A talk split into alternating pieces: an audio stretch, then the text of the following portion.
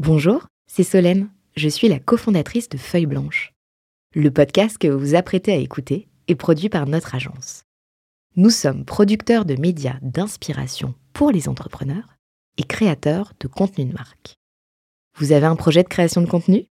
N'hésitez pas à nous joindre sur un café at feuilleblanche.com. En attendant, bonne écoute Feuille blanche.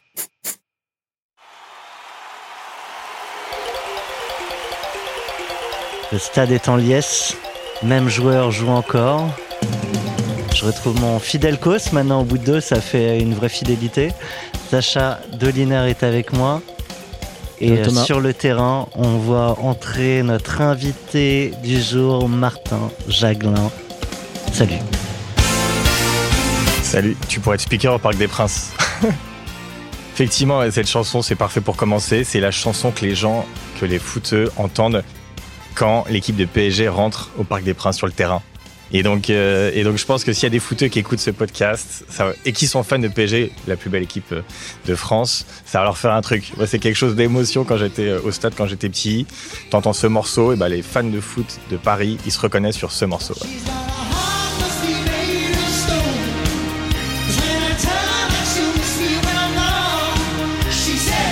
Alors moi je pensais que la plus belle équipe de France c'était celle que j'avais montée moi-même avec mes joueurs sur mon petit gazon. Euh, la boîte que tu as montée est vendue. Euh, c'est pour ça que tu es là aujourd'hui. Effectivement, c'est la deuxième plus belle euh, équipe de France, c'est mon petit gazon. C'est une équipe avec Grégory et Benjamin, mes associés qui en a fait ça il y a 12 ans maintenant, sur un coup de tête. Vais tout en parler. Allez, on, va, on va tout raconter. C'est une boîte que tu as revendue et c'est euh, relativement étonnant à, à la Ligue. Exactement, la Ligue de première acquisition. Première acquisition de leur histoire, euh, notamment sous l'impulsion de CVC, qui est un gros fonds d'investissement qui a investi 1,5 milliard pour acquérir 13% de la, de la Ligue de foot. Euh, et qui a des grosses ambitions sur les dix prochaines années pour faire de la Ligue 1 l'une des compétitions les majeures dans le foot euh, dans le monde et qui, euh, bah, sous cet impact-là, en fait, a voulu, avec la Ligue, mettre la main sur la plus grosse fanbase de foot en France et pour acquérir aussi, on est 20 experts en digital, nous aider à, à les faire grandir. Et donc l'idée c'est de ne pas avoir que les droits télé qui se négocient tous les quatre ans. C'est d'avoir ouais de, de grandir de ne pas être que dépendant des diffuseurs et de pouvoir exister sur les réseaux sociaux créer des plateformes innovantes faire plein de choses grâce à, à tout ce qu'on a dans la tête. On peut donner un montant de la session? On ne peut pas donner de montant. On peut donner une fourchette. on peut dire tu peux prendre le salaire de Mbappé tu ajoutes celui de Messi et c'est à peu près ça Voilà. Ah ouais, alors là c'est là qu'on voit que je suis quand même pas très calé. Non, Sur- malheureusement. Sur un Le mois, salaire 12 mensuel, mois, ouais, c'est- 5 ans. Sur le salaire annuel, bien sûr, Mbappé touche 100 millions par an, tu vois. Tu... non, non, c'est, on met, malheureusement, on est sous NDA, donc je, je- j'ai rien de très croustillant à, à te donner, malheureusement. Bon, moi j'ai mes sources, euh, après elles sont ce qu'elles sont, euh, mais euh, on m'avait dit entre 10 et 20.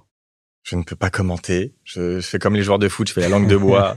c'est, euh, c'est le, le média training pour rien dire. Ouais, alors est-ce qu'on est d'accord que c'est le seul moment où il y aura de la langue de bois dans cet épisode? Bien sûr, sinon j'ai envie de raconter plein d'anecdotes croustillantes, mais là-dessus, je peux rien lâcher. Je, je suis désolé. Deal. Deal. On parle le jour du signing?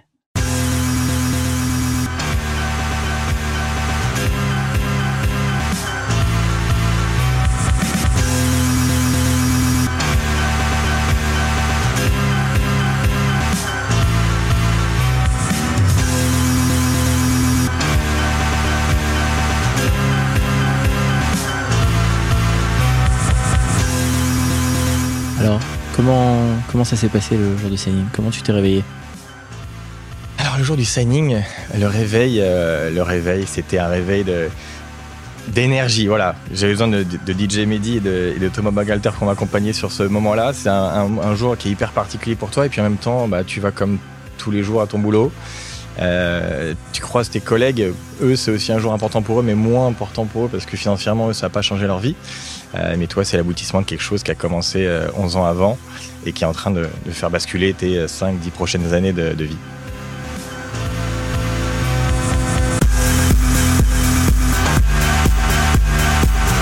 Ouais, même un peu plus. Alors donc tu te réveilles dans un mood euh, exalté, euh, il y a encore un moment de doute, est-ce que ça va se faire, pas se faire euh, Il y a encore un petit moment de doute parce que, enfin, ça fait six mois qu'on essaie de, sacri- de, se- de supprimer tous les moments de doute qu'il peut y avoir. Mais on est dans le foot français et dans le foot français, il y a beaucoup de parties prenantes. Et le dernier jour du, euh, du, du signing slash closing, il y a euh, forcément besoin d'avoir une validation euh, au conseil d'administration. Et le conseil d'administration du foot français, il y a tous les présidents de club qui doivent donner leur accord en fait sur cette acquisition parce que C'est la première.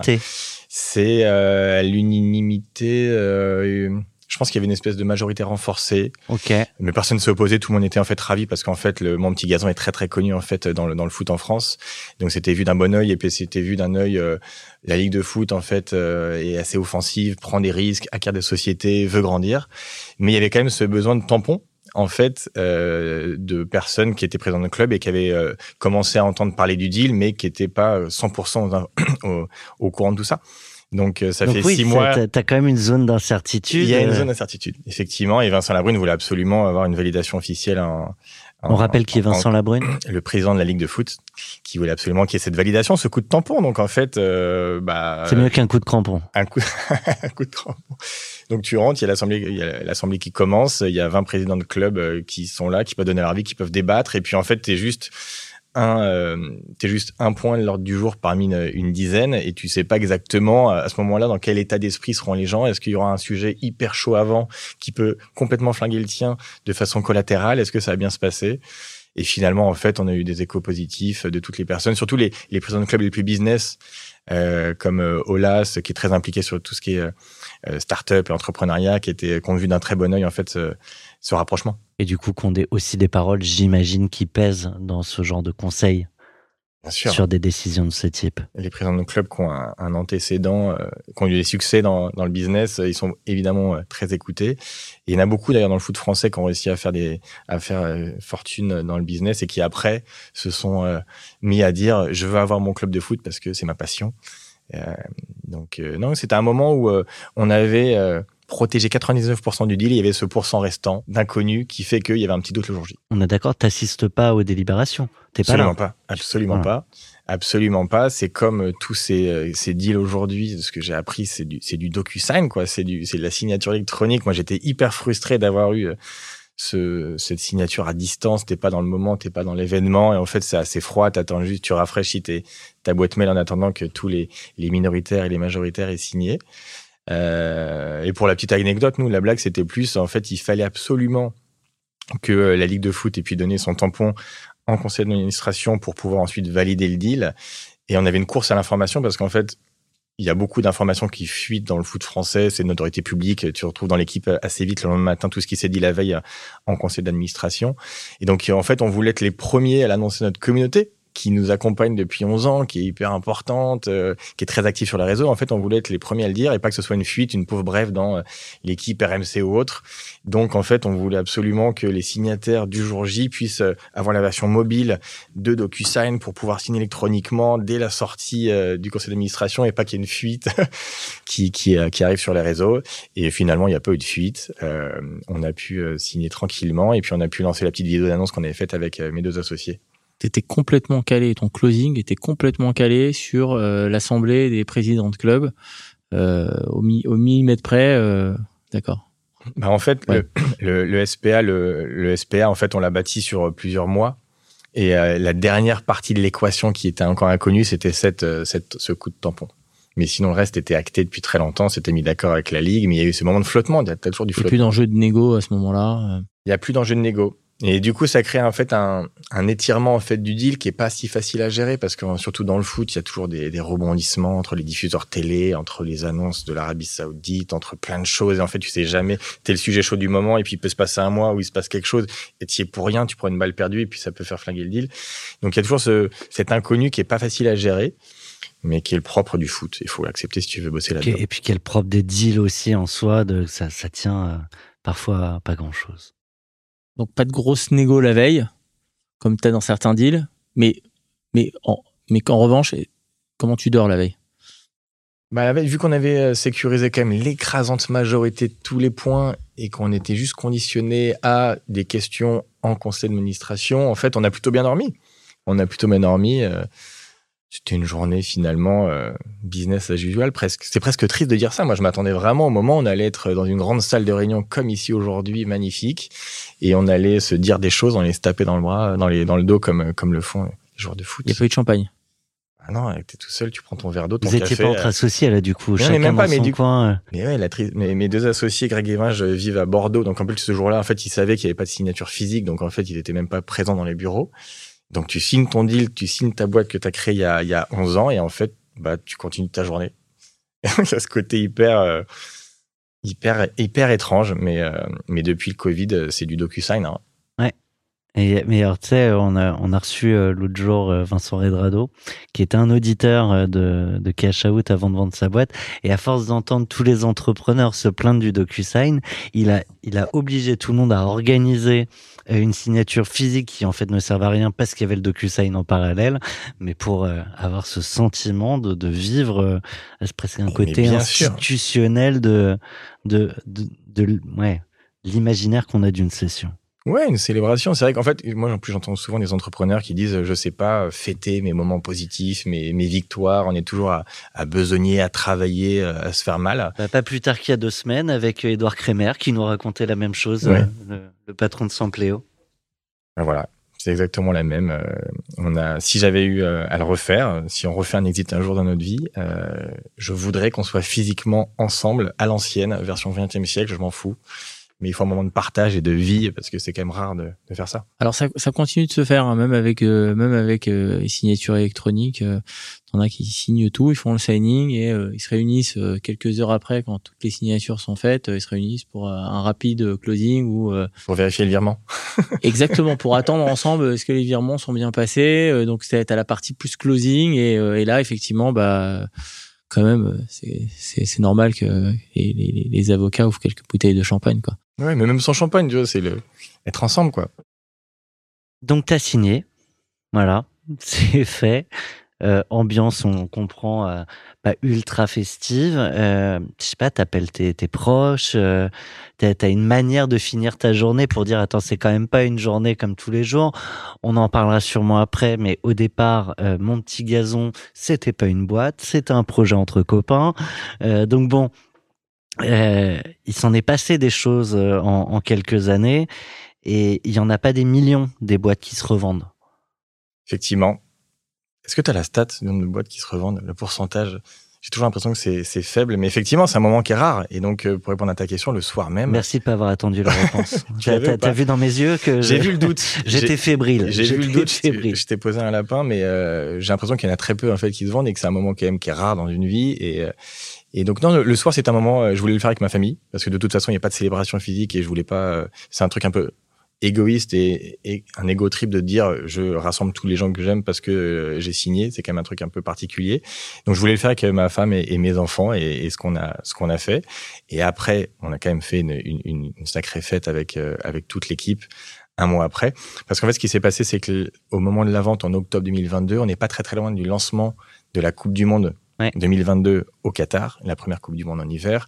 Et donc pour les équipes, on est quand même dans le moment de, de Le dur. starting block, ouais, ouais. Il faut lancer. euh, surtout, au fait, c'est un jeu, euh, c'est notre jeu Mon Petit Prono qui va avoir euh, un mois et demi de durée de vie. Et il faut absolument que tout le monde s'y mette. Et donc on est là pour envoyer du lourd à ce moment-là. On va parler ensuite hein, de ce qu'est l'activité et le business model notamment. Mais typiquement, alors je sais pas quel âge ont tes enfants, mais ils comprennent ce qui se passe?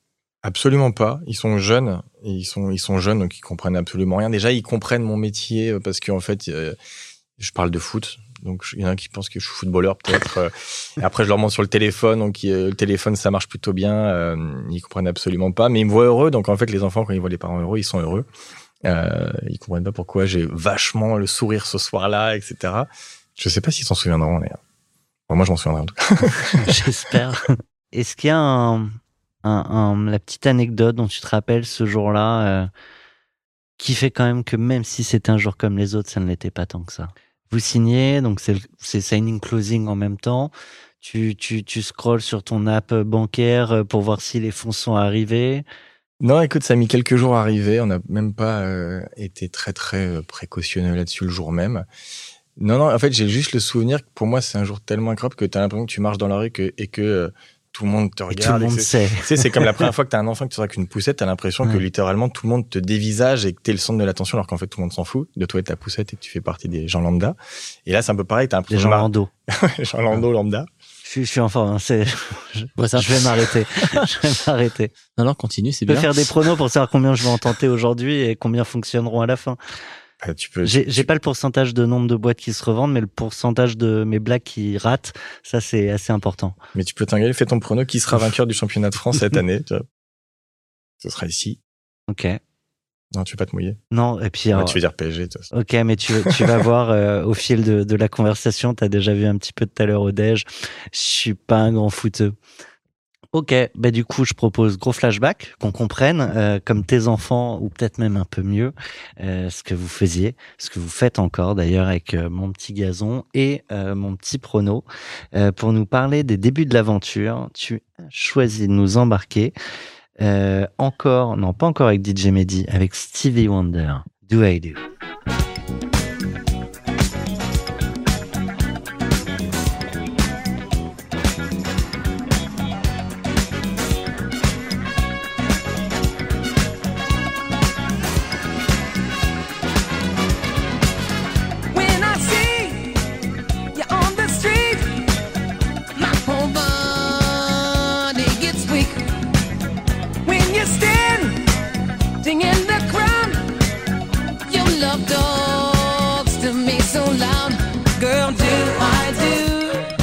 Pourquoi ce choix Bah, pourquoi ce choix? Parce que Stevie, c'est la vie. Mon album préféré, c'est Stevie Wonder. C'est le artiste qui met tout le monde d'accord. C'est ce que je préfère en musique. Et, euh, et, euh, MPG, c'est c'est ça, c'est un état d'esprit, c'est une ambiance, c'est une attitude. Et, euh, et moi, quand j'écoute Stevie, alors c'est personnel, mais je retrouve un peu de, de MPG parce que t'as envie d'être avec Stevie quand il chante. Ça, c'est c'est chaleureux. Ça embarque. C'est la Motown, c'est euh, les cuirs, c'est euh, voilà, c'est- tout ce que j'aime. Et, euh, et, c'est vrai qu'on nous a souvent dit que mon petit gazon, même si les gens n'y comprenaient rien, ils voyaient quand même que ça crée des connexions entre les gens, que ça crée quelque chose de très fort, de, de lien, de communautaire. Et, euh, et c'est ce que je retrouve un peu dans ce dans ce son là. When I do my love to you. En quelques mots, on l'a promis. Et même moi, je, je suis pas sûr, malgré, euh, malgré un peu de travail, euh, de comprendre complètement euh, le jeu. En l'occurrence, il y en a deux. Il y en a un que tu as évoqué qui est plutôt là d'une façon éphémère. Et puis il y a le jeu historique, mon petit gazon. Euh, pour moi, pour euh, mes grands-parents, parce que je sais qu'il y a aussi des, des grands-parents qui jouent avec leurs petits-enfants. C'est quoi Ça se euh, joue de 7 à 77 ans. On a deux jeux effectivement. Mon petit gazon, c'est un jeu de fantasy. Euh, c'est pas un jeu vidéo, c'est pas un jeu, c'est pas un jeu type euh, FIFA ou autre. C'est un jeu dans lequel tu dois acheter euh, des joueurs d'une équipe de foot. Tu te fais des joueurs, tu te fais une équipe avec un attaquant de Monaco, le défenseur de PSG, le milieu de Lorient, etc. Et s'ils performent dans la vraie vie ces joueurs, tu vas pouvoir gagner contre ton copain contre qui tu joues virtuellement le week-end. Donc tu vas gagner 4 buts à 3 parce que tes joueurs ont été en forme, parce que t'as ton petit Cherki qui a mis euh, un petit pont suivi d'un but, etc. Donc c'est en fait tes managers virtuels de joueurs réels. Ça s'appelle le fantasy. Et en fait, toutes les statistiques des terrains de foot nous remontent en temps réel dans le jeu. Et donc les gens qui suivent le foot, ils ont l'impression d'être le manager le plus puissant, le plus performant qui existe.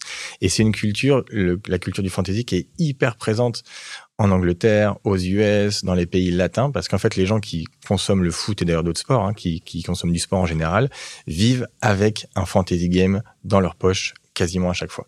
C'est une façon de, de vivre le foot différent et ça crée des connexions avec les gens parce qu'en fait, tu te mets à, à, à parler avec tes copains chaque semaine de, ton, de ta performance en fantasy, de la performance de ton club de cœur. Donc ça, c'est le premier jeu. Mon petit gazon. Jouez-y. Deuxième jeu, mon petit prono. Ça, c'est un truc un peu plus facile. Tu as juste à prédire les résultats des matchs de foot. Ouais, Donc, easy. Donc, même si tu as un footix, tu peux trop bien te dire euh, 3 buts à 2 pour, pour Lens contre Montpellier.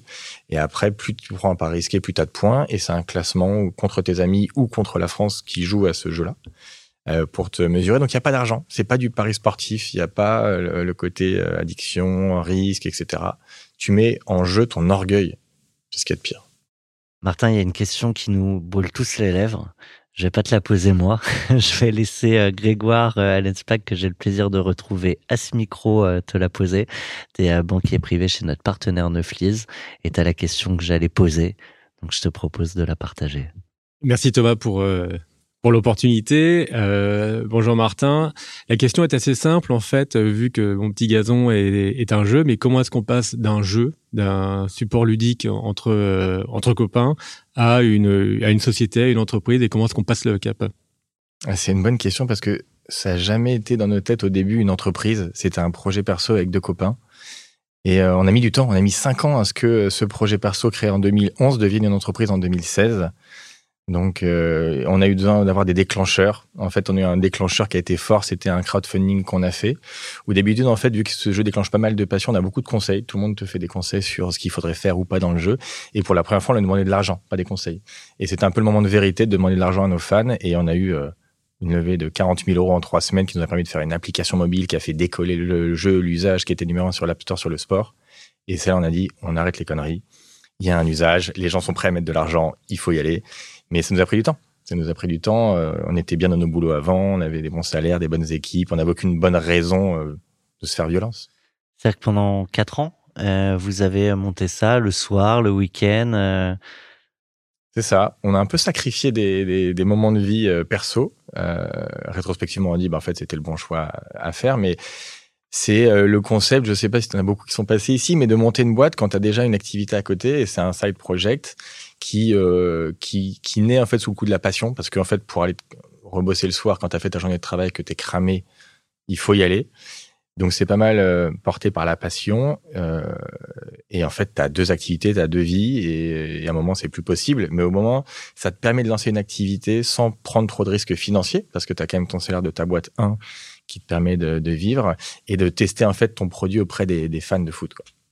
Je vois que Sacha a une question. Ouais, Martin, euh, coup, le business model, c'est quoi en fait? Comment comment euh, comment fonctionne euh, le business? Comment t'en as fait un vrai business? Comment t'es passé au vrai business? Parce qu'à la fin, c'est une boîte qui se vend. Donc on imagine bien qu'il y a un modèle. Freemium. Freemium, euh, on gagne de l'argent à 70% par la publicité, à à 30% par les options que les gens achètent dans le jeu. On a voulu que ce soit gratuit déjà parce qu'on voulait que ce soit un truc grand public et aussi parce que c'est un jeu communautaire. Donc si tu joues avec tes six potes et qu'il y en a un qui peut pas payer, bah en fait ça tue de facto la ligue de copains. Donc on voulait que ce soit gratuit, financé par la pub. Donc en fait il y a de la publicité quand tu quand tu participes et après bah pour aller plus loin dans le jeu, tu t'offres des maillots virtuels, tu t'offres des options, tu t'offres tu t'offres tout un tas de choses pour pour faire en sorte de de gagner, d'être plus passionné dans le jeu. Et donc ça nous amène à faire plusieurs millions d'euros de chiffre d'affaires euh, grâce à la publicité. Et quand tu as switché sur le modèle business, quand on a fait un business, ça a décollé rapidement ou tu as dû attendre un certain temps, tu as dû revoir euh, le business model, comment comment comment tu l'as comment tu as vécu les débuts du, du passage euh, À l'âge euh, business. à l'âge business Quand on, lance, quand on se lance vraiment, euh, en 2016, effectivement, il y a, il y a juste un petit flux publicitaire euh, qui nous rapporte pas grand-chose.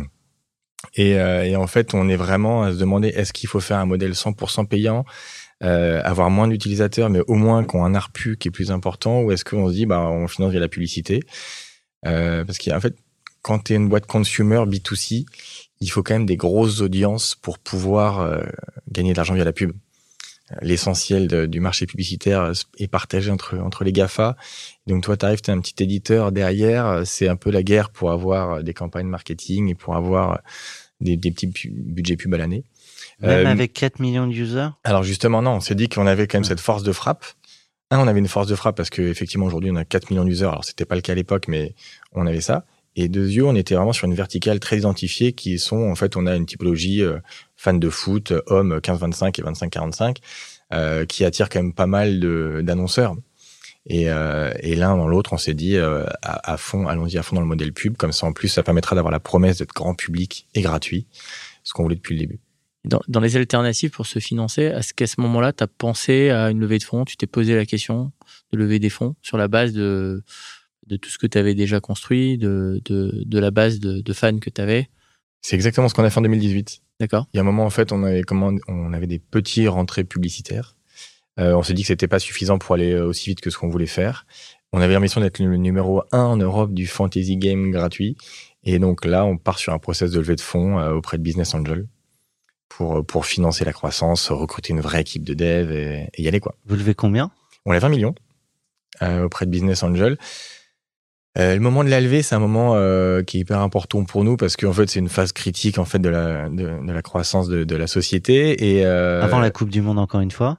avant la Coupe du Monde. Ouais, c'était en c'était en janvier qu'on a qu'on avait closé et la Coupe du Monde euh, Dans la ouais. russe, c'était euh, six mois après. Euh, on, en fait, on, on va sonder un peu le marché et euh, on avait une typologie de boîte bizarre parce qu'en fait, le, le jeu avait six ans, on s'était lancé que récemment.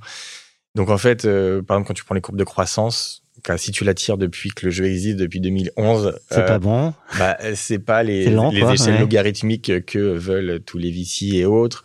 Euh, deux yeux, en fait, on est un jeu. Donc souvent, le, le son de cloche qu'on avait, c'est mais, en fait, mais tu réponds à quel besoin? Bon, on répond pas à un besoin. En fait, on divertit des gens qui sont fans de foot et C'est un besoin, a priori. c'est Ouais, ouais, mais c'est, je veux dire, tu, tu, tu remplis pas un besoin qui était pas coché. C'est juste tu, tu divertis effectivement. Mais euh, le divertissement, euh, c'est pas forcément bien perçu dans les. euh, Il y a beaucoup d'aléas dans le divertissement. Quand tu finances un film, quand tu finances un album de musique, quand tu finances euh, un jeu, en fait, euh, c'est un peu euh, la pièce jetée en l'air. Et nous, en fait, on voulait, on disait l'inverse. On disait en fait, effectivement, on a un jeu, mais on a un track record où en fait, on voit les cohortes d'utilisateurs qui restent année après année, qui sont fidèles, qui rejouent, qui réinvitent des copains. On a quand même, euh, au moment où on lève des fonds, on a 400 000 utilisateurs. On n'avait pas dépensé un euro en publicité et on faisait partie des plus grosses fanbases en France. Mais tu ne racontes pas l'histoire de tes datas seulement à partir du lancement euh, business? On aurait pu, en fait, et après, non, et puis en fait, après, ce qu'on a fait, c'est qu'on a dit, euh, on veut, on veut plutôt aller chercher des investisseurs qui sont des business angels ou qui sont des personnes qui croient dans le truc. Euh, et là, on a rencontré plein de rencontres marrantes. Est-ce que tu penses que la levée aurait été, je te fais faire un pronostic dans le passé, est-ce que tu penses que la levée aurait été plus facile, euh, serait fait peut-être sur des euh, meilleures, euh, dans des meilleures conditions encore, euh, si euh, tu l'avais euh, faite euh, 7-8 mois après, quoi. Victoire de la France en Coupe du Monde. euh. surfer. Euh, T'as peut-être raison parce qu'en plus à ce moment-là, donc il y avait notre jeu Mon Petit Prono qui est devenu vraiment, enfin qui a, qui a vraiment Qui a pris cartonné. ouais. On a eu 850 000 participants sur la Coupe du Monde 2018. Donc effectivement, si t'arrives, et on avait fait toutes les unes, on avait des RP de malades. T'arrives juste après ça, effectivement, ça, t'as, t'as un discours qui est beaucoup plus facile. Euh, mais oui, on peut refaire l'histoire. C'est de toute façon, On peut refaire le match, toujours. on refait le match. Quelle idée. et, donc, tu as fait rentrer des business angels. Euh, t'en- il y en avait beaucoup. C'était, c'était quel genre de business angels? Alors le premier, et peut-être le plus rigolo, c'est quand on a fait le crowdfunding, euh, le, on a eu un, quand en fait on s'est fait conseiller par Kiss Kiss Bang Bang pour le crowdfunding, ils nous ont dit mettez toujours une première dotation qui est débile, qui est hyper chère, peut-être que personne ne prendra, mais au moins ça positionne un peu le truc. Et en fait cette grosse dotation pour nous c'était genre plusieurs milliers d'euros pour juste faire un foot à 5 dans la vraie vie contre l'équipe en petit gazon. On s'est dit tout le monde s'en fout. En fait, et en fait, c'est parti hyper vite. Et on tape le nom du mec qui, qui prend ça. C'était euh, Martin Picandet. On se dit, mais c'est qui? En fait, on voit que c'est Martin Solveig. Et on le contacte. On dit, mais tu veux vraiment faire un foot contre nous? Il dit, mais les gars, je joue à votre jeu tous les jours. C'est une vais passion. C'est une passion. Et pour l'anecdote, on n'a jamais fait le foot contre lui en plus. Donc on lui doit encore un foot. Euh, mais il dit en fait moi je suis complètement passionné par ça et, euh, et je veux investir dans votre boîte. Et donc en fait, euh, en fait là c'était un don qu'il faisait au moment du crowdfunding en 2016 et 2018. On l'a rappelé parce qu'on lui a dit bah si t'es si passionné que ça en fait on fait une vraie levée de fonds avec des vrais sous. Est-ce que tu vas être dedans? Il a vraiment mis des grosses billes pour pour financer euh, pour financer le truc. Donc ça c'était la première rencontre qui était improbable. Deuxième rencontre en fait on voulait un quelqu'un dans le dans le foot biz, euh, un président de club qui pourrait nous avoir des connexions ou autres euh, avec le, le monde et du foot et du, du business. Et donc, on a réussi à avoir euh, un rendez-vous finalement avec Sébastien Bazin, qui est euh, actuellement le boss d'Accor Hotel et qui a, été le boss de PSG pendant quelques années. Et, euh, et en fait, il nous reçoit, il, déjà il nous reçoit, donc c'est super. Euh, Il est hyper occupé, donc il, veut que ça aille vite. Et juste, on commence à pitcher, enfin c'est Benjamin, mon associé, qui, qui va pitcher, et il met euh, assez vite euh, en pause, il dit écoutez les gars, on va aller plus vite. Je vais appeler mon fils qui est fan de foot, et on va lui demander. Donc, on, on, on, une- donc en fait, on- Benjamin se retrouve à, Là, tu croises les doigts pour qu'il soit pas sur il, répondeur. il, a, il a quel âge le fils? Il a 25 ans en ce moment-là. D'accord, quand même. D'accord. Et, et donc en fait, Benjamin se retrouve face, euh, bah, face au téléphone euh, en haut-parleur en disant bah il y a les gars de mon petit gazon qui sont là, euh, tu connais? Et là coup de bol, euh, Paul Bazin était un gros fan de ce jeu et il a pitché euh, comme personne pour nous euh, ce truc à son père et son père dit bah merci Paul, salut, il raccroche et il dit bah c'est bon, je mettrai comme vous voulez les gars. Donc ça c'est le deuxième. investissement. J'adore les. Non, on est fan d'anecdotes ici, hein, donc Ah, tu peux y aller. Ça euh, a été génial. Et puis après, non, la troisième anecdote, c'était euh, la famille Amaury. Euh, Jean-Étienne Amaury qui, euh, qui, a, qui a cru dans ce business-là, alors qu'on était dans un différent juridique, on va dire, quelques années avant que Ouais. l'équipe qui nous avait attaqué parce que on utilisait leurs notes. Et on se retrouve en fait avec le tour de table avec Jean-Étienne Amaury en direct qui met, qui met un, un gros ticket de, de Family Office dans l'affaire. Donc, au-delà de l'argent, qui, qui t'a le plus euh, aidé dans ces, dans ces business angels, dans les gens qui sont devenus tes actionnaires à ce moment-là? On a essayé en fait au premier board, parce que j'avais été conseillé là-dessus, de- d'essayer de, donner euh, une mission précise à chacun des investisseurs, parce qu'en fait, faut pas croire que quand tu as un board, ils vont tous t'aider sur tous les sujets. En fait, souvent, ils ont les- des portefeuilles avec 10, 15, 20 investissements, ils peuvent pas euh, se dédupliquer. Donc, plutôt que de demander conseil surtout à tout le monde, en fait, on a essayé de chercher en chacun son expertise. Typiquement, Martin Solveig qui était très, très euh, porté, alors soit sur les réseaux sociaux, soit sur l'image, nous a pas mal aidé sur l'image de MPG, sur le logo qu'on a eu, sur tout ce qui est branding, euh, avec euh, avec euh, Bazin, Sébastien Bazin et puis son fils, euh, c'était vraiment sur les sujets financiers parce qu'en fait, il travaille dans l'industrie euh, des, levées de fonds, donc il connaît ça par cœur. Euh, avec un Jean-Étienne Amaury, c'était plus tout ce qui était médias et euh, comment tu fais des contacts avec euh, avec les, les presses et autres. Donc en fait, à chacun, on avait le petit, la petite tout doux associé qui nous a pas mal aidé à, à pas s'éparpiller et avancer vraiment sur des trucs pointus. Donc là, on va avancer euh, tranquillement vers, euh, vers les premières négos, mais juste euh, si on reste sur les débuts, tu as évoqué euh, le petit différent avec le groupe Amaury. Et, euh, Il y, a, y a un côté un peu pirate euh, du- des débuts de l'aventure et euh, qui, je pense, fera sourire ou intéressera un bon nombre d'entrepreneurs. Donc, si tu peux nous raconter en, en quelques mots, c'est c'est différent, mais ce qui fait aussi que mon petit gazon a, a pu devenir mon petit gazon. On a joué un peu des coudes. En fait, au début, euh, il fallait noter tous les joueurs de foot qui sont dans notre jeu. Et en France, il y a une note qui fait référence, c'est la note de- donnée par les journalistes de l'équipe. Et donc, Greg avait réussi à créer un petit robot, un petit job pour aller chercher sur le site les notes de tous les joueurs de Ligue 1 et les importer dans notre jeu. Donc, en fait, on a fait ça sans leur demander, effectivement. Donc, le jour, on s'est, on s'est pris un petit recommandé euh, d'avocat pour dire arrêtez tout à faire ces centres, c'est notre propriété intellectuelle. Ils étaient dans leurs droits. Euh, D'un autre côté, on leur faisait quand même une belle presse et puis euh, il y a pas mal de gens en fait qui allaient régulièrement sur le site de l'équipe pour voir les notes parce qu'ils jouaient à mon petit gazon. Donc c'était quand même donnant donnant, mais effectivement on n'avait pas eu d'accord, on avait fait un peu les un peu les pirates. Donc c'était un mal pour un bien au final. Enfin, on se le dit rétrospectivement déjà parce qu'ils ont investi après, mais surtout parce que euh, ça nous a obligés à faire notre propre algorithme propriétaire. Et ça, c'était un gros travail fait par Qui aura Greg de la valeur par ailleurs. qui aura une, qui a une super valeur parce qu'en fait, une fois qu'on a eu cet algorithme, on a pu le décliner sur tous les championnats très facilement. On achète la data sportive à un fournisseur de stats et en fait, on a créé un algorithme pour euh, noter chaque joueur sur 10 en fonction de ses statistiques qu'on récupère en temps réel des terrains avec euh, le plus possible des statistiques euh, discriminantes, typiquement euh, une passe qui amène un but ou une passe qui casse une ligne ou alors euh, une frappe ratée qui était facile, un expected goal qui a été euh, qui a été raté. Donc toutes ces stats-là elles permettent de nourrir l'algorithme. Et c'est aujourd'hui une des vraies forces de MPG, c'est que les gens à 92% ils choisissent la note MPG plutôt que la note l'équipe parce qu'en fait elle fait foi, elle est basée sur quelque chose d'objectif et pas sur un ressenti humain qui est forcément biaisé. Donc euh, d'un courrier de recommandé, on a réussi à créer un algo propriétaire qui nous a servi après euh, à grandir. MC Solar qui sème le vent, récolte le tempo.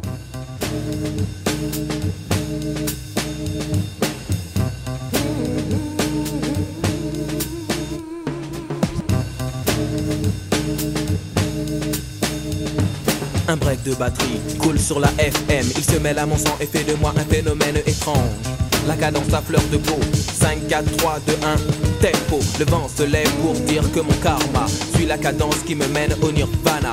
Ensorcelé, le pacte est scellé. La beauté du corps sans effort, c'est de danser. On me traite de traite quand je traite de la défaite du silence. Le silence est d'or, mais j'ai choisi la cadence. Une vague, un cyclone, que dit la météo Qui sème le vent récolte le tempo. Peut-être quelle année, Martin? 82. Je pouvais pas ne pas mettre euh, Solar, euh, les deux premiers albums de Solar avec Zdar et Boombas. Pour moi, c'est des grosses références qui m'ont vraiment marqué. Je devais mettre un morceau de Solar et j'ai cherché celui qui marchait le mieux pour l'émission. Et il y a un côté, euh, tu récoltes ce que tu sèmes. Tu sèmes le vent, tu récoltes le tempo. Donc en fait, euh, pour répondre à ta question sur la vente, en fait, à ce moment-là, je pense qu'on a, on a récolté les fruits de, de tout ce qu'on avait semé depuis depuis dix ans, parce qu'on avait réussi à créer quelque chose de solide. On n'était pas, on n'était pas du tout sur un modèle de start-up euh, flash où euh, je quitte mon boulot, je lance un projet, je lève beaucoup de fonds, j'ai beaucoup de dépenses, beaucoup de cash burn, etc. C'était plus l'inverse, c'était euh, un, un long chemin, euh, une histoire qui a commencé en 2011 et qui, qui continue aujourd'hui, mais avec un, un- une revente en 2022. Donc c'est, euh, on, a, on a récolté euh, tous les fruits de, de ce qu'on a semé auprès de, de- des fans de foot. Et alors, du coup, c'est le bon moment. C'est le bon tempo. Qu'est-ce qui un jour te décide avec tes associés? Qu'est-ce qui te décide si vous décidez de vendre? Si je fais la rétrospective, parce que l'histoire, en fait, elle n'était pas faite euh, pour, pour arriver sur une revente euh, en 2022. On sort du Covid, euh, rentrée 2021. On sortait d'années un peu dégueulasses entre le Covid où le foot s'était arrêté, où euh, si vous suivez un peu le foot français, il y a eu l'affaire de Mediapro qui était le diffuseur qui a pas réussi à honorer. Et, euh, et donc en fait le foot était un peu en crise. Donc en fait c'était quand même des moments assez compliqués à distance, euh, devoir continuer à, gérer la boîte. Mais on avait quand même du chiffre d'affaires, on continuait à vivre, on n'a pas eu besoin de faire des PGE. On a réussi à passer ce cap-là et en fait rentrée 21, on se dit bah en fait on reprend la marche en avant, la levée de fonds qui était faire le numéro un en Europe du, du fantasy game. Euh, on parle là-dessus. Et la première thèse, c'est qu'en fait on voulait soit grandir en faisant de la paid acquisition à l'étranger et faire euh, de mon petit gazon en Espagne, en Italie, etc. Mais c'était hyper compliqué parce que c'est un jeu collectif. Et donc en fait, quand tu fais une publicité, bah tu dragues une personne, mais après il faut qu'elle comprenne le jeu et qu'elle pitch Qu'elle à ses neuf ouais. qui sont déjà peut-être connectés à un jeu, etc. Donc on n'a pas réussi à le faire via la paid acquisition. On se dit qu'on va le faire euh, via du M&A. On se dit, bah en fait la meilleure façon de faire, ça va être de, de racheter l'italien, de, de faire des joints ventures, de, de, de faire des accords. Mais en fait, c'est la seule façon de grandir en Europe parce qu'il y a tellement de particularités dans le business que il y a, pas le choix. Donc on rentre en 2021 avec cette, cette envie de, de racheter des, des, des boîtes concurrentes. On réussit, on avait créé des liens avec ces boîtes, on a réussi à avoir des valos, des envies, des possibilités. On va voir les banques qui, elles, ont été assez froides. Euh, parce que le M&A, euh, moi j'avais pris quand même pas mal de références auprès d'entrepreneurs qui avaient réussi à en faire pour grandir à l'étranger. Le M&A, il y a quand même beaucoup de risques, donc euh, tu peux te faire des prud'hommes, tu peux avoir des complications sur la culture, tu peux avoir le CTO qui se barre, tu peux avoir pas mal de choses qui, qui arrivent. Donc en fait, nous, on était assez enthousiastes sur ce projet-là et euh, pas forcément les investisseurs. Euh, et donc on avait le, le plan B qui était euh, une autre levée de fonds sur un autre projet qui était un projet de, de, de Web 3iser euh, l'expérience qu'on avait, donc de créer un nouveau jeu. Euh, un nouveau jeu où en fait euh, du play and earn où en fait plus les gens passent du temps plus ils, ils, ils, ils- ils accumulent des- ils accumulent en fait une valeur qui est une valeur qui est prouvée par la blockchain et ils peuvent cumuler en fait des tokens, acheter des NFT, etc. Donc c'était pas évidemment faire un Sorare ce qu'on nous a dit, mais c'était faire quelque chose qui était propre à MPG mais version Web 3. Et donc on part en levée de fonds là-dessus. Euh, et je vais arriver à ta réponse. Hein. Je t'ai- pas oublié, mais en fait j'explique le chemin parce qu'en fait on n'a pas voulu revendre. Mais, C'est souvent des questions qui t'amènent à forcément en fait tout reprendre. Il te Et donc on, la part- tête. on part sur un process de levée de fonds qui s'est après transformé en process de revente. Ouais. Long story short. Ah ouais, Euh, on va pas la faire short, ouais, on hein. va pas la faire short. Tu vas nous la raconter. Donc, euh, on se prend un petit coup de frein des banques sur euh, sur le fait de racheter euh, tous les concurrents parce que ça va être beaucoup de beaucoup de transpiration et des résultats assez in- in- in- inconnus. Euh, on part sur notre process de levée de fonds. Euh, Quand là, soudain, on là, on est en janvier. Non, mais tu vois, on est, on, on prépare le truc en janvier-février 2022. Euh, on commence à, à rencontrer en fait les, les premiers billets euh, ou euh, fonds euh, qui pourraient être intéressés. On réunit 2 millions sur les euh, 4 on cherche entre 4 et 5, on, on réunit 2 millions assez, assez rapidement sur la thèse de ce qu'on proposait, parce qu'on avait quand même une communauté forte, une marque forte, une expertise euh, dans le dev. Et à ce moment-là, en fait, on serait une propale de rachat euh, qui n'était pas prévue dans le process. mais pas euh, de l'acquéreur pardon euh, final. Exactement, pas de l'acquéreur final. Une Quel boîte, type de boîte une on, boîte dans le pari sportif. on peut la nommer. On peut dire qu'elle est dans le pari sportif. D'accord. C'est c'est- On pas on peut pas la nommer. c'est ton Euh, deuxième joker. Ouais, c'est mince. Et euh, dans le pari sportif, donc euh, on, on- on reçoit cette proposition-là à ce moment-là qui n'était pas prévue. Et donc bah ça fait tilt parce que parce que ça te fait poser des questions euh, et puis c'est quelque chose qui est assez assez ferme donc euh, donc on se dit en fait euh, on va continuer les deux process le process de levée de fonds euh, qui était quand même bien entamé et le process de revente qui était pas prévu mais euh, qui arrivait à ce moment-là Donc un dual pro- track. un dual track qui était pas prévu comme tel Ouais, et qu'on n'avait pas anticipé et qu'on est du coup même dans les conditions euh, ben, pas forcément bien gérées mais le process de fonds continue à ce moment-là il y a FTX qui se casse la gueule le marché de la crypto qui se retourne complètement, le NFT qui prend un, un gros coup dans la tête. Donc tous les pitchs à ce moment-là Web 3 prennent cher. Euh, et donc euh, on arrive, on dit qu'on a un track record, qu'on a une communauté, qu'on- va Web 3iser quelque chose d'existant, qu'on on part pas d'un pitch feuille blanche, euh, mais euh, mais ça Quote. mais ça, mais ça, ça patine plus. Et de l'autre côté, en fait, le- la partie revente euh, bah, s'accélère parce qu'en fait, mine de rien, on a tissé des liens depuis un certain nombre d'années avec pas mal de boîtes. Euh, on est, euh, notre concept est à la, à la croisée des chemins entre l'univers des médias. Donc, ça peut intéresser des médias, du pari sportif, parce que les gens qui jouent à nos jeux, bah, en fait, ils peuvent pourquoi pas aller sur des sites de paris sportifs pour parier de l'argent. Euh, du gaming, il y a tous les géants du gaming qui peuvent être intéressés parce qu'en fait, on est une communauté de gamers. Euh, donc on est voilà, on est à la croisée de tous ces et puis des diffuseurs télé parce qu'on est aussi pas très très loin d'un produit qui permet de, de mieux suivre le, le foot et donc de plus s'abonner à des diffuseurs. Donc en fait, on est un peu un mouton à, à cinq pattes autour de tous ces chemins-là et Mais en fait, on coup, va voir un les différentes certain nombre de repreneurs potentiels. Voilà, ce qui était un peu une faiblesse euh, était aussi une force parce qu'en fait, on te dit toujours, en fait, il faut avoir un sillon à creuser, un type de repreneur potentiel, et après tu fonces dans ce sillon-là. C'est c'est pas faux. Euh, et d'un autre côté, en fait, le fait d'avoir ces quatre options possibles sur la table, ça nous a démultiplié les repreneurs potentiels. Et donc, on a été voir bah, les quatre typologies de repreneurs que je viens de vous citer, plus les, les, les concurrents étrangers ou les acteurs de euh, sur cette même euh, même théorie. Et alors, du coup, au moment où BetClick euh, vient vous chercher, j'ai une chance sur trois. C'est bien, tu, tu fais du prono, c'est bien, t'es dans le prono. Euh, ça, ça se passe comment? Vous recevez un, un mail, un contact, euh, un appel téléphonique euh, C'est On est contacté par la banque d'affaires de ce repreneur. ok. et euh, qui euh, en fait qu'on on connaissait on avait on avait déjà eu des relations avec, avec Vous connaissez Winamax déjà? En fait on a travaillé on a travaillé avec tous les tous les sportifs et euh, on a déjà bossé avec eux donc en fait on, on savait qui c'était euh, et en fait on a pu rencontrer les équipes euh, les équipes M&A euh, voilà et qui nous ont euh, qui nous ont expliqué leur intérêt pour nous.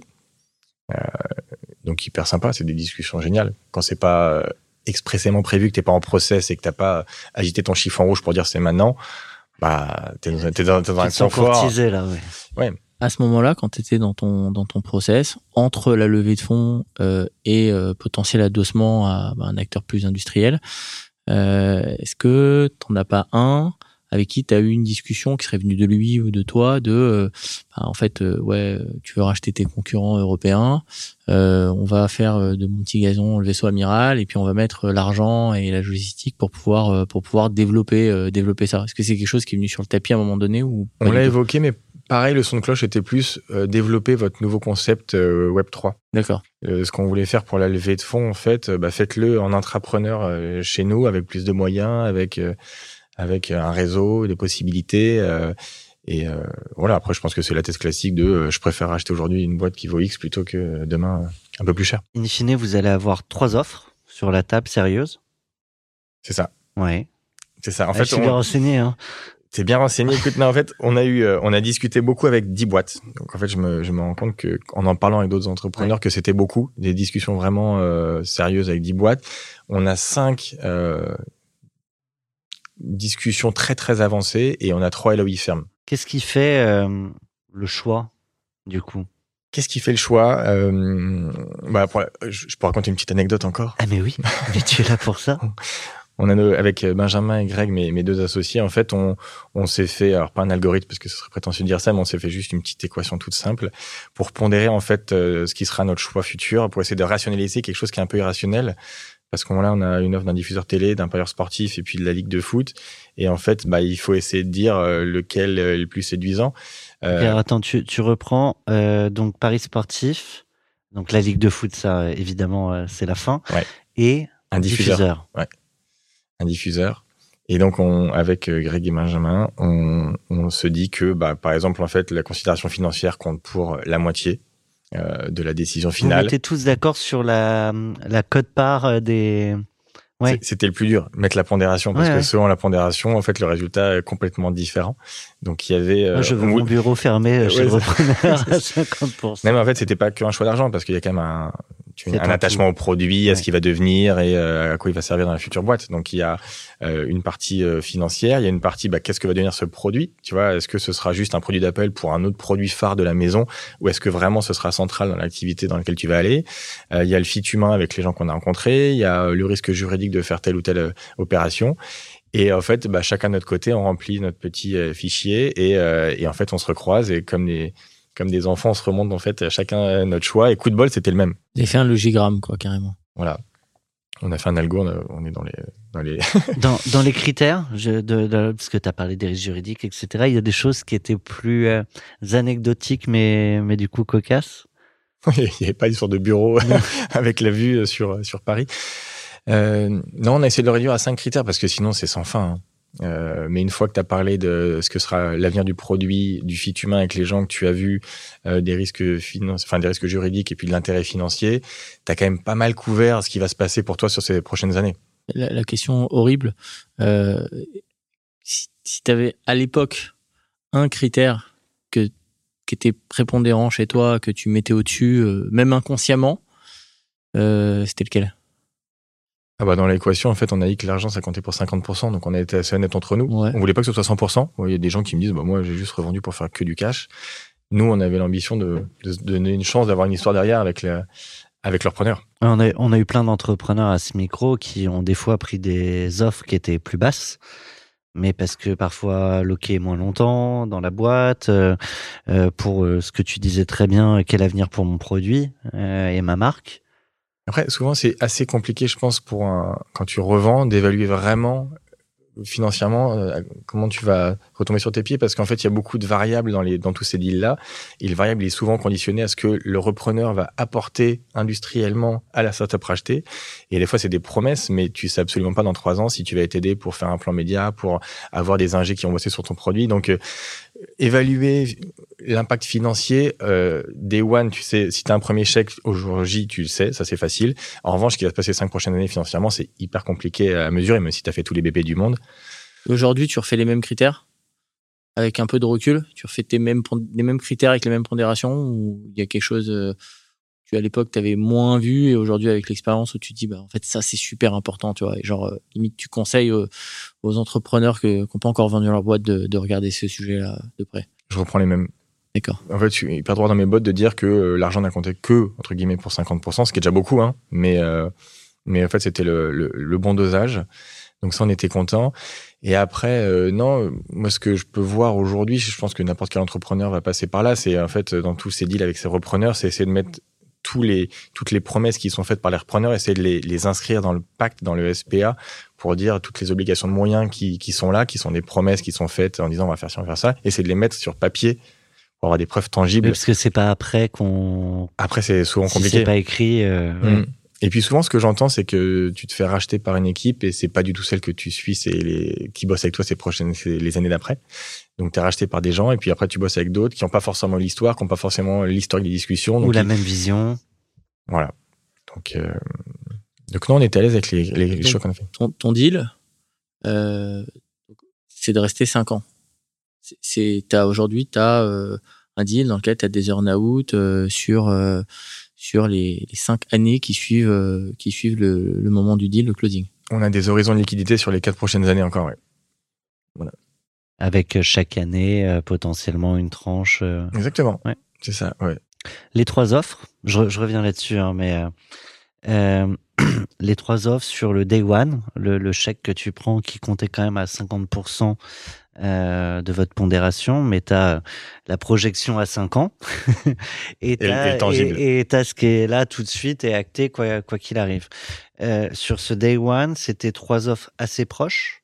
Ouais. On voulait que, on voulait, c'est ce qu'on a travaillé avec la banque d'affaires, c'est avoir au moins euh, au lancement à peu près la même euh, proposition pour avoir une base tangible sur laquelle il y ait no-brainer, pas de discussion, pas de variable, pas d'hypothèse, du sûr. Et ensuite, après, chaque repreneur, selon son business, avait euh, une projection différente de ce que sera euh, la rémunération future, euh, selon ce qu'il peut apporter, selon la position que tu auras dans sa boîte. Donc ça, après, chacun avait son, son équation. Est-ce que vous avez projeté des stratégies un peu différentes, adaptées aux synergies et adapté aux, aux potentiels repreneurs dans vos discussions? Ou est-ce que c'était la stratégie que vous aviez et le repreneur, il s'adaptait à 100% C'était complètement différent, effectivement. Euh, nous, on avait cette volonté de faire ce jeu, euh, de ce jeu Web 3. Euh, ça, c'était la mission première. Mais en fait, selon le repreneur potentiel, bah, tu pouvais servir d'appel euh, à, à devenir un vecteur de clients pour le diffuseur télé, pour euh, le better, euh, le better. Donc, il y avait vraiment des des postures différentes et des, des futurs différents selon le choix qu'on allait faire. Et au final, ce jeu Web 3 avec la Ligue, Et ben en fait, nous, le jeu Web3 qu'on voulait pitcher, c'était un jeu sans les assets officiels et sans les IP. euh, et euh, qu'on a du coup complètement revu à l'aune de l'intégration dans la ligue parce que maintenant en fait on peut faire beaucoup plus de choses avec beaucoup plus de moyens et donc on est en train de porter un jeu justement euh, de ce type-là qui sortira je pense en 2024 mais avec euh, une logique différente parce qu'en fait euh, c'est une annonce en exclusivité? Exclusivité mondiale Ah, Ouais. j'adore. On rentre dans les négos, là, pur et dur avec la Ligue. Euh, ça se finit euh, positivement parce que vous avez euh, signé. Malgré tout, euh, le match reste un match et j'imagine qu'il y a quand même des sujets où ça se bagarre un peu, où c'est euh, long fleuve tranquille.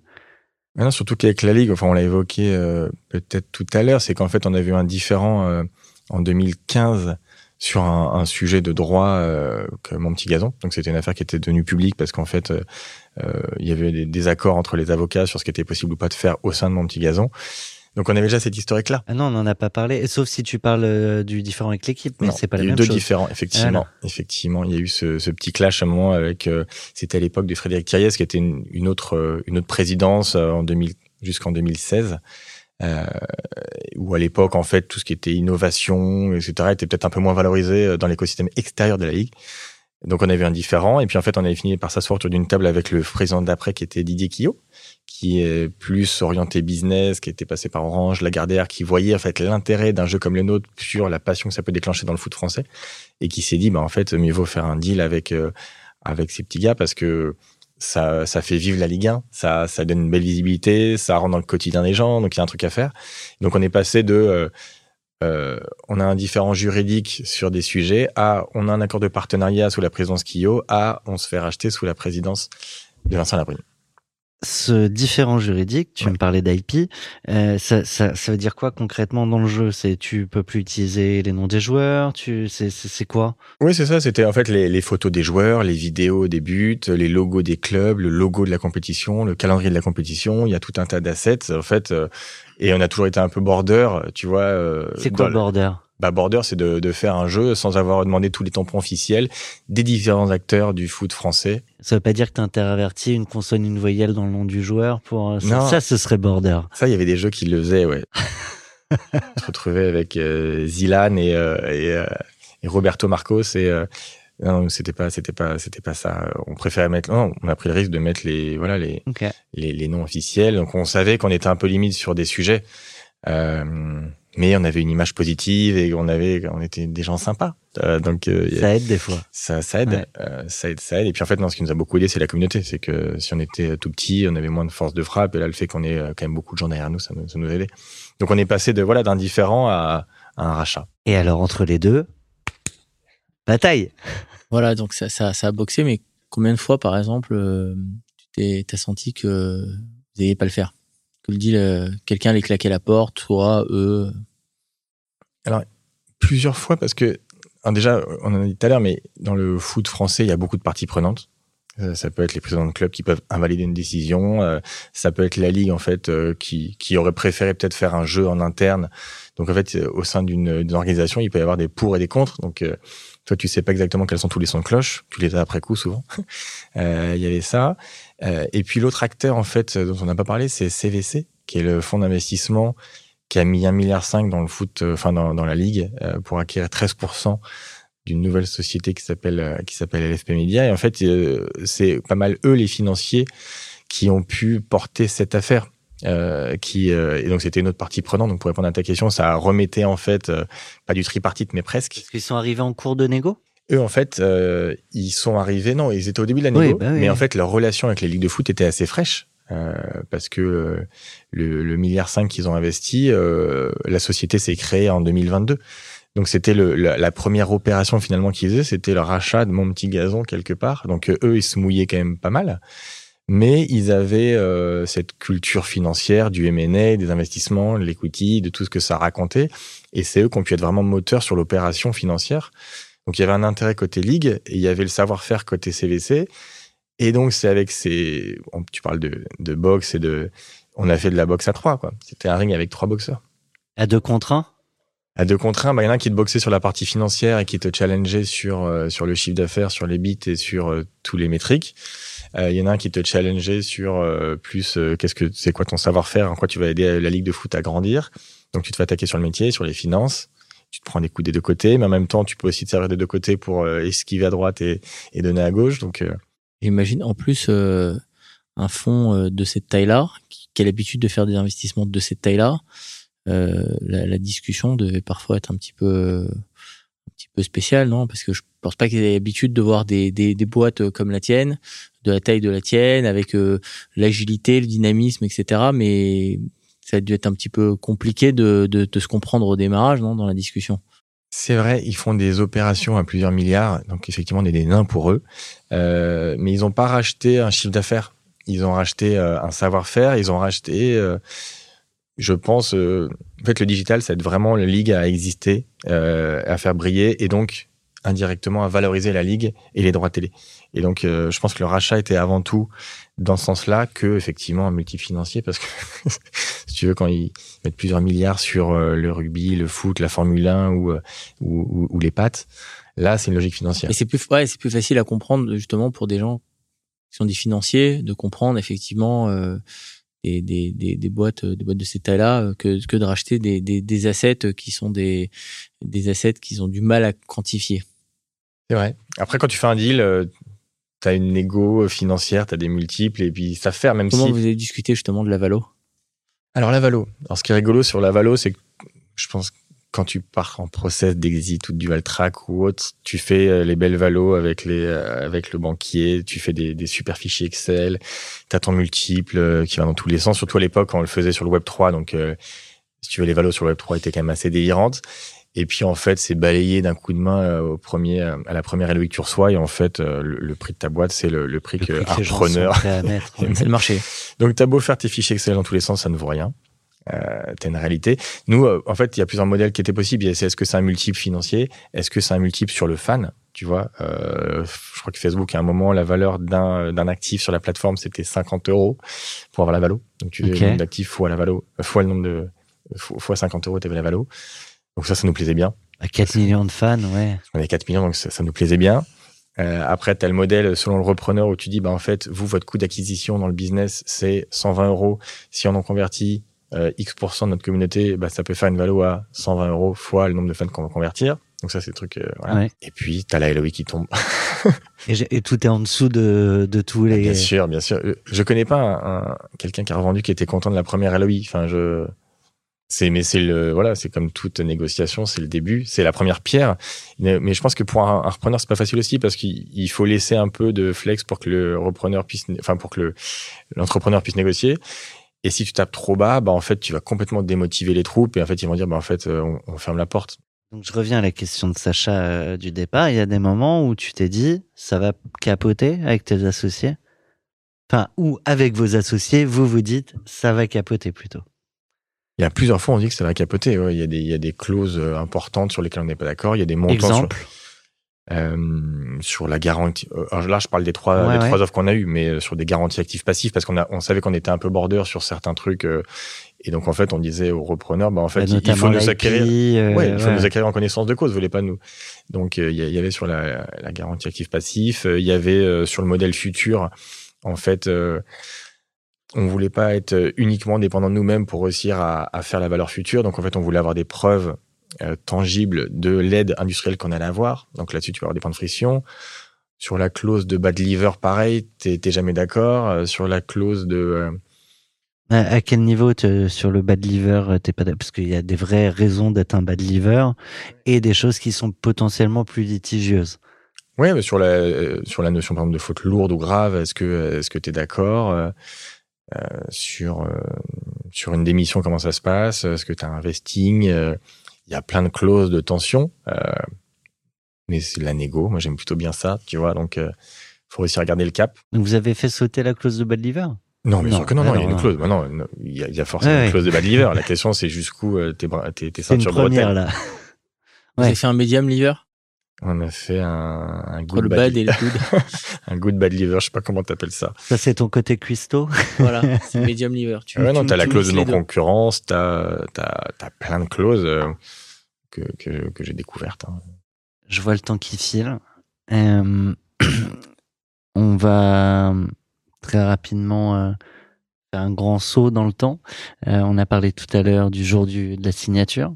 On a parlé de toute cette phase des débuts jusqu'à la négo et des différents moments où la porte peut claquer. Mais finalement, on a bien compris, mon petit gazon a été vendu. Et donc là, on fait une ellipse au lendemain euh, de la session. Et, euh, et donc, c'est le moment où euh, bah, t'es encore un peu chez toi, mais plus vraiment non plus. Et euh, pour ça, euh, bah, on va se mettre à, à la gym euh, avec Bob Sinclair, Gym Tonic.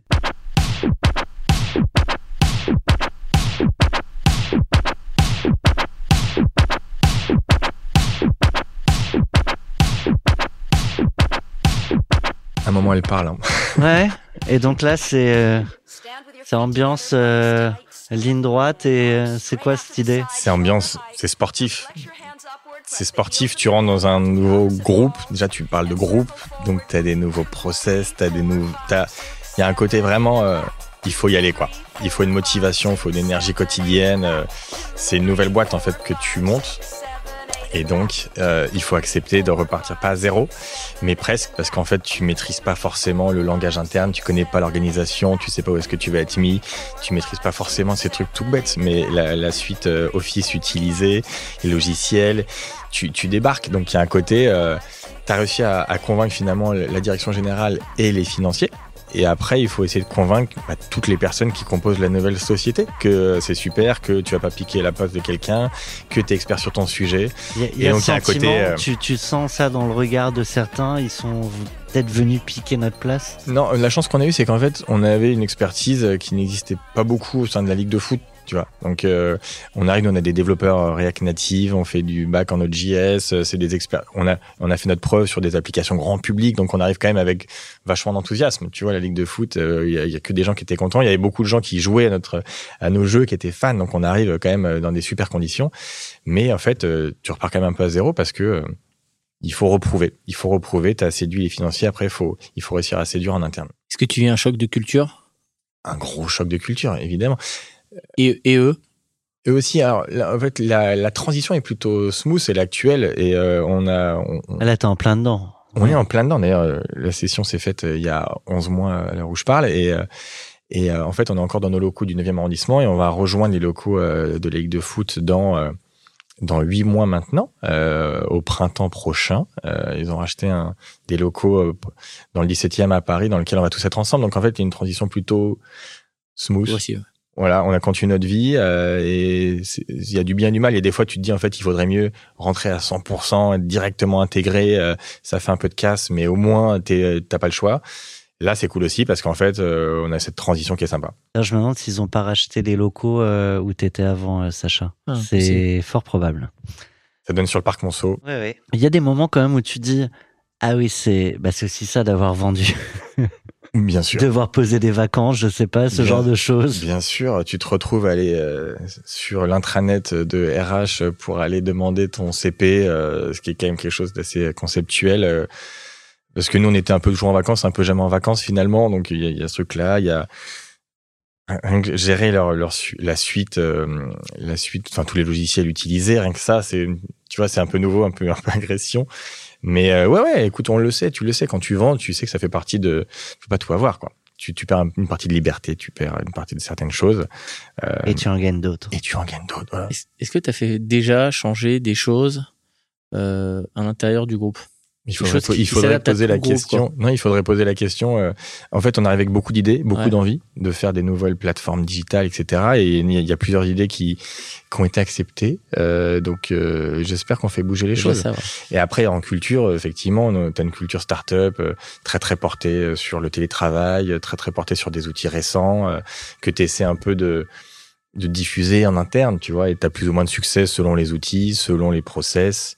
Mais euh, non, c'est franchement, c'est c'est génial à vivre. Juste Genre, pour se rendre compte, euh, la, la ligue, c'est c'est combien de salariés, combien de, combien de personnes? Maintenant, c'est 140 personnes. Il y a un an, c'était euh, 80 et encore une fois, sous, le- sous l'impulsion de CVC, leur mission de grandir, d'être une grosse ligue. euh, voilà. Donc euh, eux-mêmes, ils sont dans une phase. euh, Ouais, ça, reste, ça reste une échelle euh, Humaine. humaine quand même. Oui, Ouais. ouais. ouais. Ouais, ouais. Je sais pas, j'avais entendu, il faut une règle de. Pour que l'intégration se passe bien, il faut pas qu'il y ait un multiple entre le nombre de salariés de la, de startup et le grand groupe qui soit trop démesuré. Sinon, en fait, t'es es une goutte d'eau dans un océan. Et si t'es trop important, bah, en fait, tu peux aussi cannibaliser le repreneur. Donc là, c'est vraiment, c'est le, le bon nombre. Euh, On a fait un séminaire il y a pas longtemps. euh, Il y a plein de nouveaux, dont nous, tu vois. Les, les trois associés, parce que tu peux être loqué 5 ans et certains peuvent quand même décider à un moment de, de prendre le premier chèque et, et de partir. Vous êtes encore là tous les trois. On est là tous les trois, ça fait juste 11 mois, on est, on est vraiment contents des débuts et euh, on encore, encore une fois, on est, on est fans de foot tous les trois. Euh, Donc là, c'est une aventure en fait. Bah, on est au cœur du réacteur. Là, Ouais. il, faut, enfin, on, on va pouvoir lancer des plateformes grand public avec tous les assets qu'offre le- la, la LFP. Donc pour nous, c'est quand même génial. Euh, donc on est, on est bien là, ouais. On peut se- reparler dans cinq ans, on verra ce qui s'est passé. Mais Ouais. là, là, c'est, c'est des bons débuts. Ben, je te propose de prendre rendez-vous. Hein. On sera ravi de t'avoir. Euh, Pour la saison 8. La saison 8, exactement. Je propose de, de poursuivre. Ce n'est que hypothèse, euh, pronostic, peut-être fantasme, Euh, mais en tout cas une, une certitude quand même. Il y aura une vie après euh, mon petit gazon, euh, quoi qu'il arrive. Euh, je pense pas que dans, dans 50 ans tu sois encore euh, à la tête de mon petit gazon au sein de la ligue de foot, mais c'est mon prono personnel. Euh, mais on t'a quand même demandé de te prêter à l'exercice avec Sacha et, euh, et d'imaginer quelle pourrait être la suite. Et donc pour parler de la vie d'après, le jour où tu quitteras définitivement euh, ta vie euh, d'entrepreneur cédant euh, au sein de cette aventure. Et pour ça, bah, on part avec Chopin. Écoute, d'ailleurs, j'ai c'est un très bon choix. Le prélude en mi mineur, l'opus 28 euh, numéro 4. Je le recommande à tout le monde. Le 5 est bien aussi.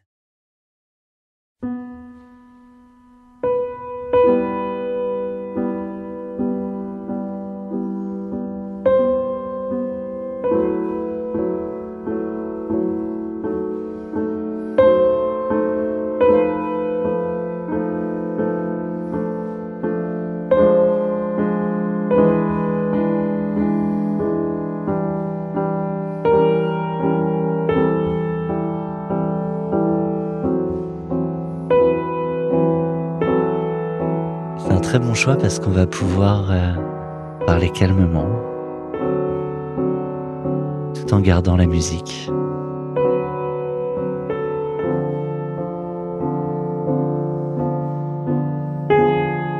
Que là, tu as fait ce choix.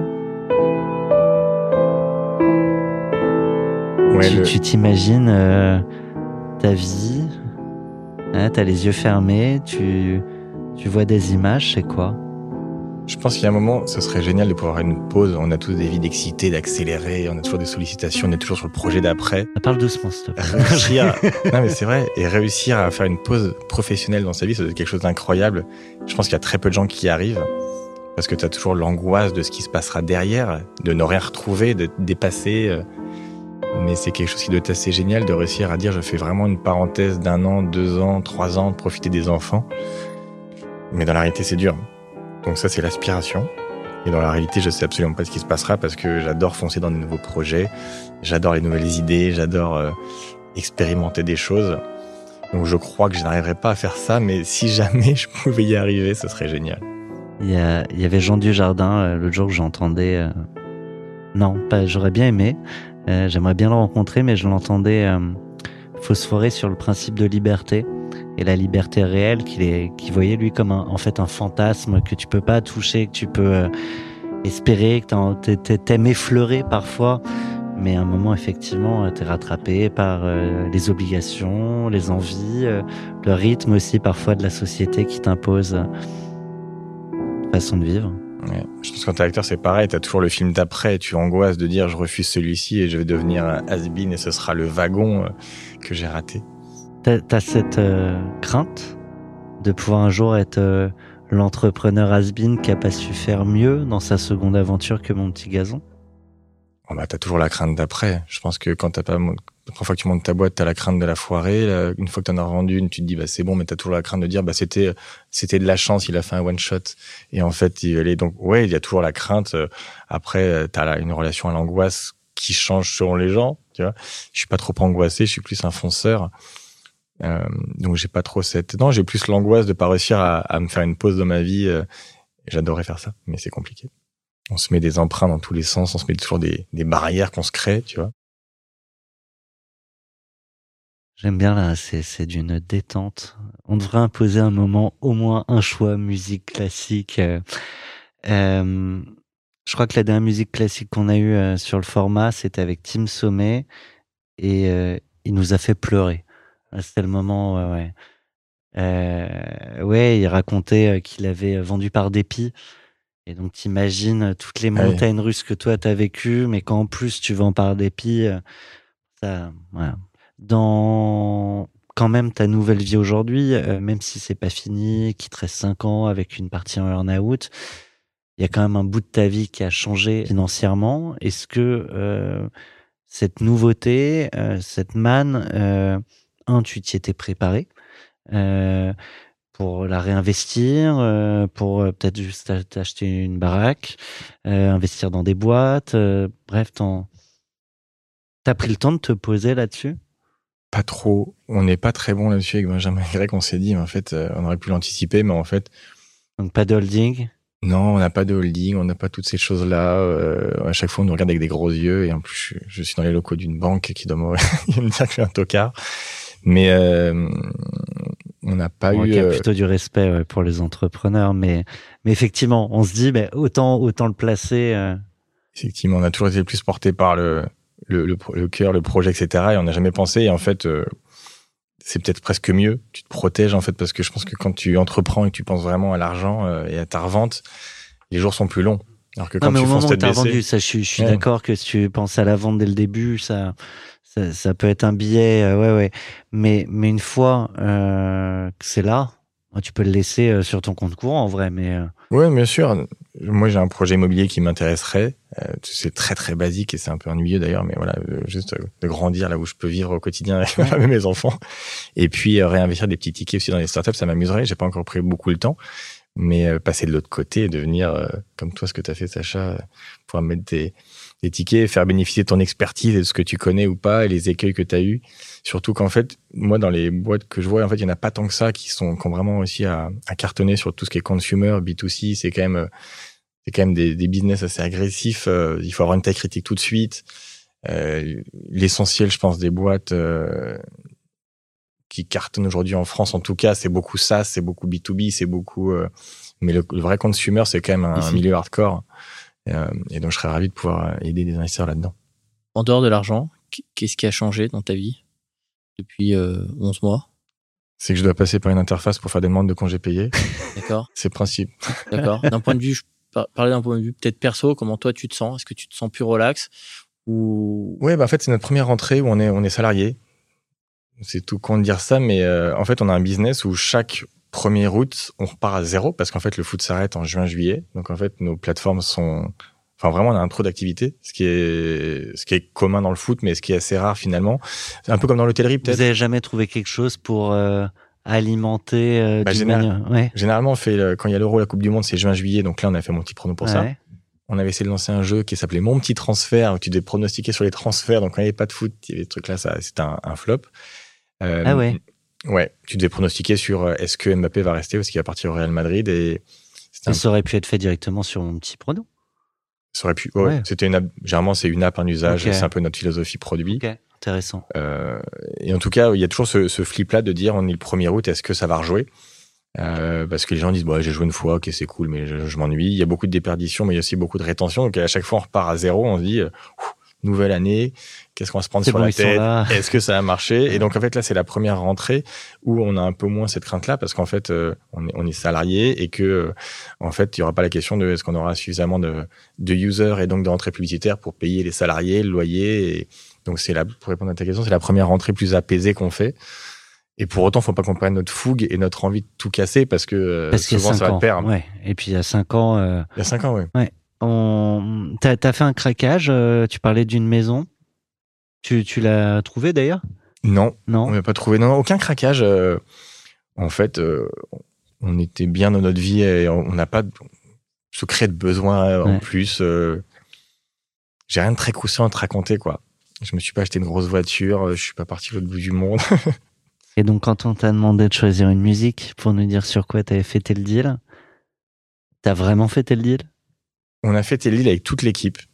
Euh, et en fait, on voulait pas faire une fête de nos trois associés qui imposant une fête. On a dit, on a sur le lancement mon petit prono parce qu'on était juste avant la Coupe du Monde et qu'il y avait des gros enjeux et qu'à ce moment-là, en plus, c'était bad buzz parce qu'il y avait le Qatar, parce qu'il y avait Benzema. Il y avait, c'était un moment un peu compliqué dans le foot. On voulait lancer tranquillement notre plateforme et après prendre le temps de faire une vraie fête où on impliquait toute la boîte parce qu'en fait, ça a cartonné parce qu'on est 20 et que ça marche bien euh, auprès de toute la team. Et donc, c'était une fête organisée par la team et pas juste par les trois fondateurs qui disent faites la fête. Et donc, on a fait une sacrée bonne fête euh, un mois après.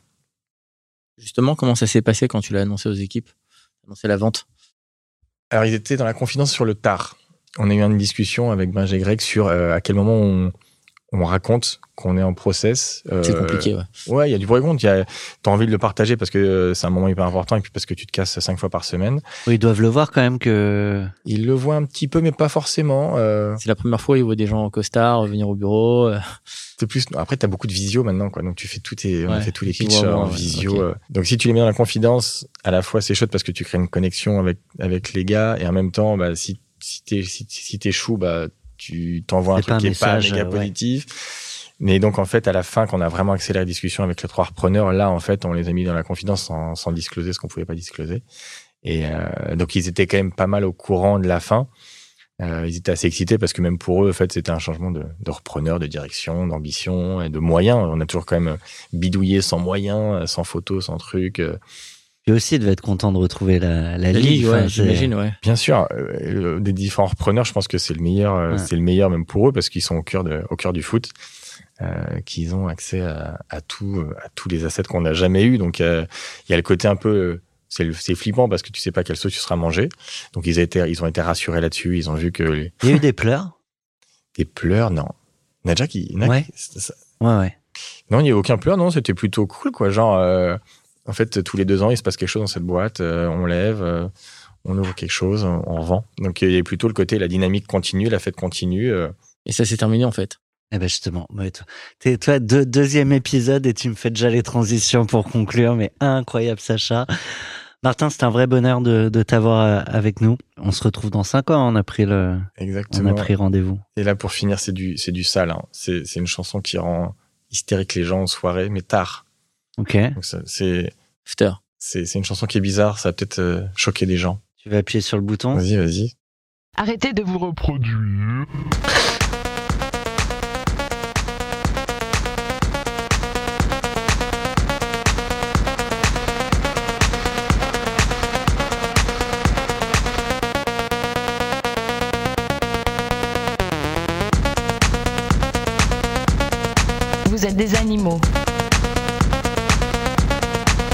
Des animaux.